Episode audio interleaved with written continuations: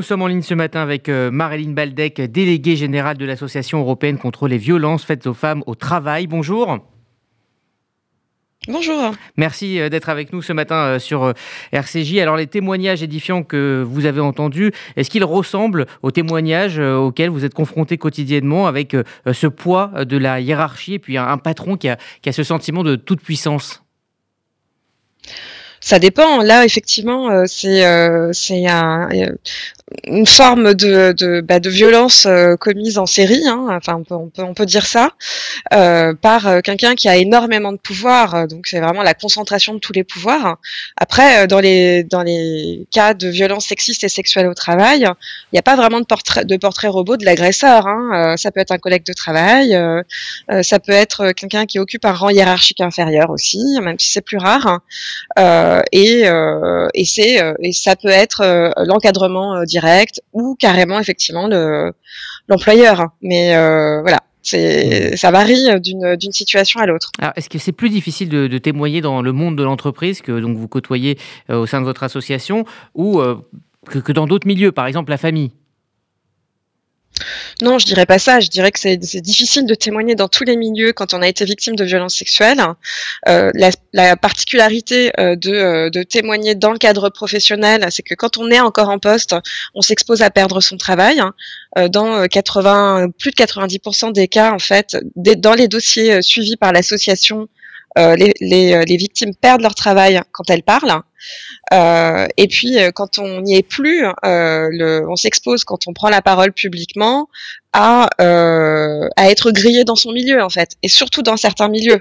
C'est singulièrement le cas de, de, la, de, de la presse, mais dans dans tous les milieux où l'emploi l'emploi est un peu rare, où ou, euh, ou aussi on est recruté euh, sur des modalités euh, de, de, de bouche à oreille, de réputation, par le réseau plutôt qu'en envoyant un CV, une lettre de motivation. Donc, mhm. euh, euh, être passé pour celle par qui le scandale est arrivé, c'est jamais le meilleur moyen en fait de, de réussir un entretien d'embauche ou euh, de trouver du boulot. Hein. Alors, on parle de libération de la parole depuis MeToo. En quoi ces témoignages peuvent aider d'autres femmes à témoigner? Comment cela se fait? Comment le processus se met en place?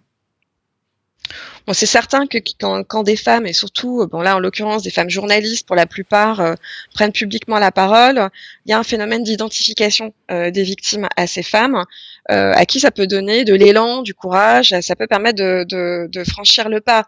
Mais, ce ne sont pas des conditions suffisantes pour que les victimes parlent.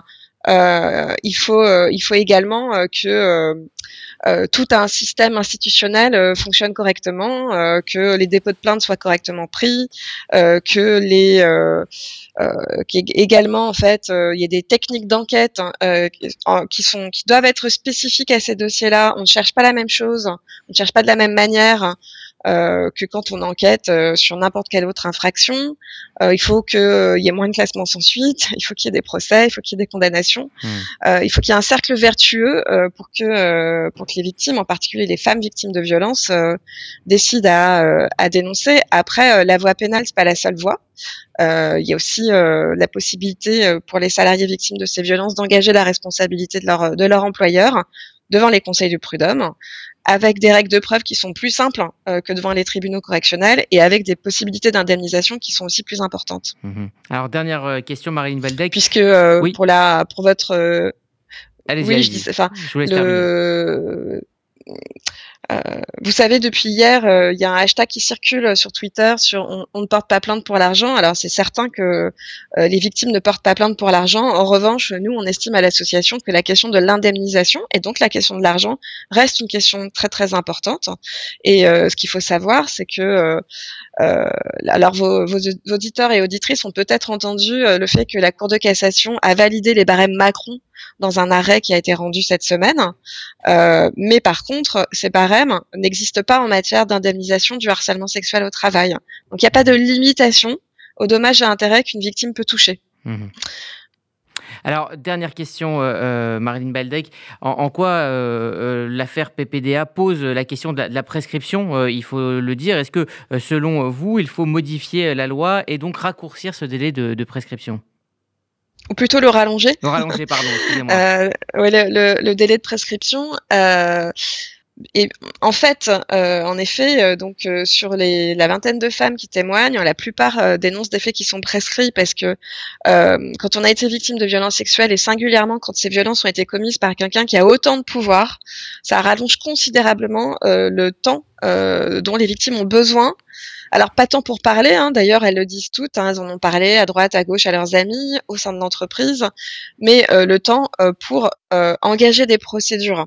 Donc, euh, ce, ces délais ont été considérablement allongés hein, ces dernières années, euh, euh, mais euh, on voit toujours que, euh, que, que, que, que, des victimes ont besoin encore d'encore plus de mmh. temps.